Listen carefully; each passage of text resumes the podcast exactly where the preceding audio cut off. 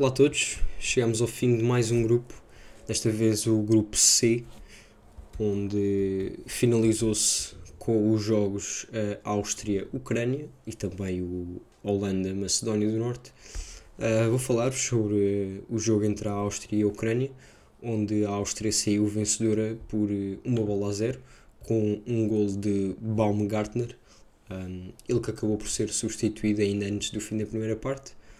Um, este grupo fica assim fechado. A Ucrânia precisava de um empate ou uma vitória uh, para se apurar diretamente.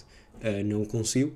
Uh, desta forma, a Áustria apura-se em segundo lugar e a Ucrânia fica no terceiro, ainda à espera de, dos outros países, mas vai ser, digamos, como um pouco difícil de passar, pois está atualmente no quarto lugar dos terceiros lugares e a Espanha e a Croácia, que são as únicas duas equipas abaixo, ainda não jogaram. Portanto, veremos até que ponto é que a Ucrânia consegue passar. E a Áustria uh, passou, mas o trabalho não vai ser nada fácil, pois vão jogar contra a Itália. Um, já é um dos jogos que está decidido. Um, e portanto vão, vão ter um, um, trabalho bastante difícil, mas veremos do que é que, do que, é que são capazes. Um, neste jogo, a Áustria alinhou com Bushman na baliza. Um, peço, desculpem.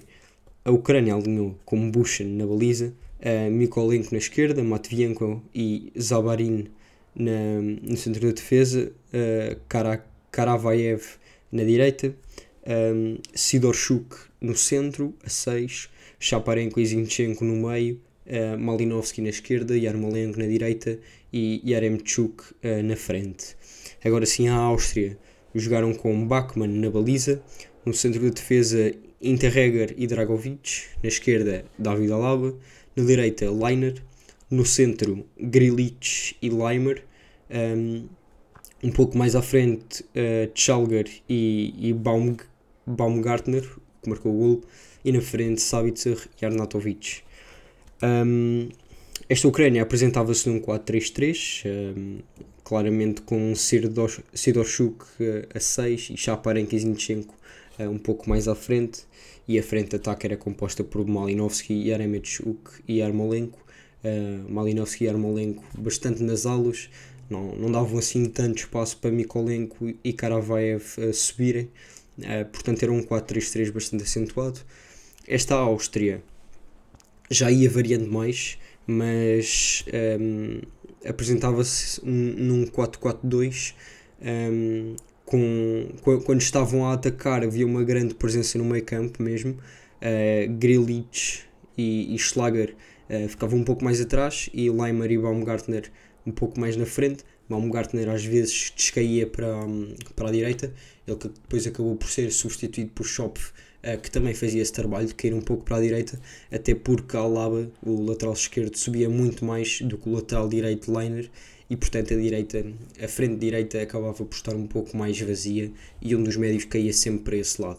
Um, Sabitzer também vinha muito ao meio campo e portanto uh, variava entre o meio campo e a frente uh, com Arnautovic e de vez em quando descaía na esquerda quando Alaba não, não ocupava esse espaço mas era muito este, este 4-4-2.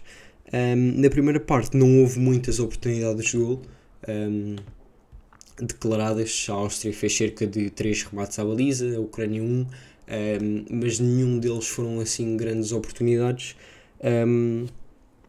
a não ser, claro, o gol de bola parada, ou na sequência de bola parada da Áustria, e também um falhanço enorme de Arnautovic frente à baliza um, que também não, não conseguiu concretizar. Foram estas assim as duas maiores oportunidades do jogo um, e a Áustria claramente por cima nesta primeira parte. Um, na segunda o jogo mudou um pouco, a Ucrânia que estava, precisava de ir atrás do resultado e entrou claro na, na, segunda parte a querer marcar, ainda assim era uma, uma Ucrânia uh, um pouco inconsequente, pois me, mesmo tendo posse de bola não conseguia criar reais situações de perigo um, e portanto acabou ainda assim por não fazer nenhum remate à baliza, mesmo estando por cima durante quase o jogo todo. Um, a Áustria basicamente jogava apenas em contra-ataque uh, e mesmo assim hum, conseguiu fazer um remate à baliza. Um, o, o, o selecionador o, ucraniano, o jogador Chevchenko, um, ainda fez duas substituições de ataque, um, trocando Chaparenko por, por Marlos, uh, o jogador do, do Shakhtar Donetsk, e, e saiu também Mikolenko para o, lateral esquerdo para a entrada de Beziedin, um, mais um jogador também de, que joga na Ucrânia no Dinamo de Kiev, mas ainda assim a Ucrânia não conseguiu não conseguiu mesmo concretizar.